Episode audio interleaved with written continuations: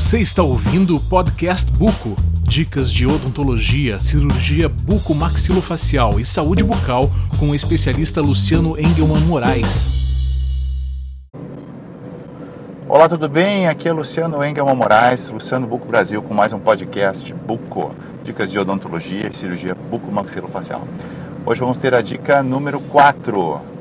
Dica sobre cirurgia ortognática. De olho no espelho, número 2.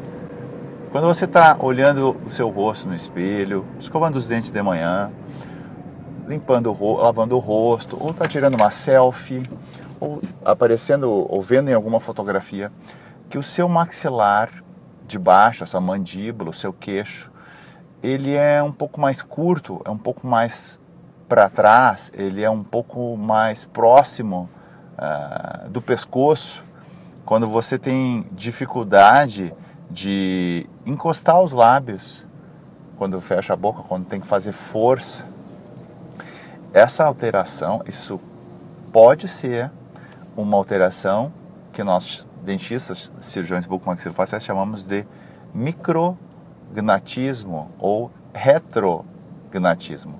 Micro de pequeno, retro de colocado para trás, posicionado para trás, uh, gnatismo de ossos mastigatórios.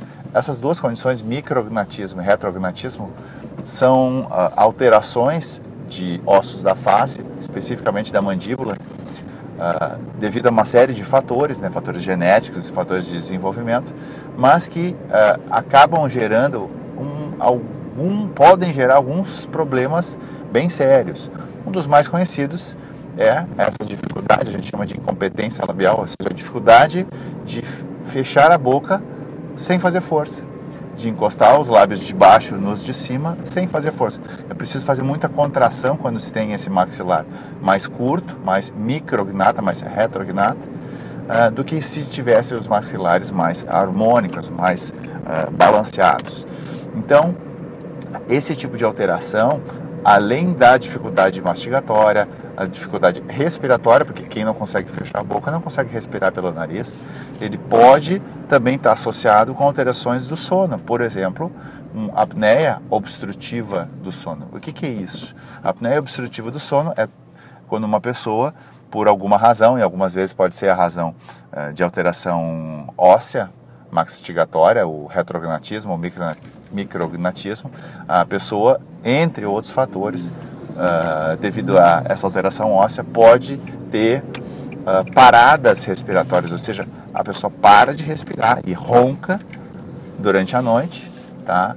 por uh, períodos que podem ser de mais, de até ou mais do que 10 segundos. E aí depois a pessoa às vezes acorda assustada, né? Isso é, é uma da, do, dos sinais de alterações do tipo apneia obstrutiva do sono, ou seja, uma dificuldade de respiração que ocorre durante o sono.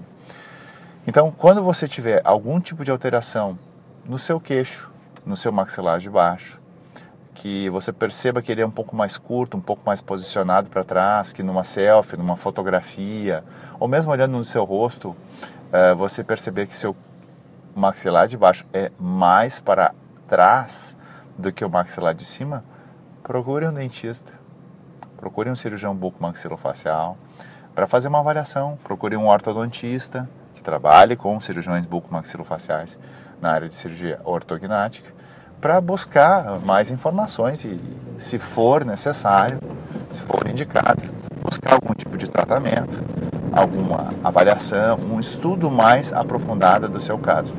Vai lhe fazer bem, vai prevenir alterações futuras. Quanto mais cedo procurar, melhor. Não deixe para depois. E lembre disso quando você se olhar no espelho no próximo dia. Era essa a dica número 4 de cirurgia ortognática. Eu sou Luciano Buco Brasil, com mais um podcast Buco. Um grande abraço, sigam a gente nas redes sociais. Até lá. Você ouviu Podcast Buco. Para mais dicas de odontologia e cirurgia bucomaxilofacial, acesse www.lucianobuco.com.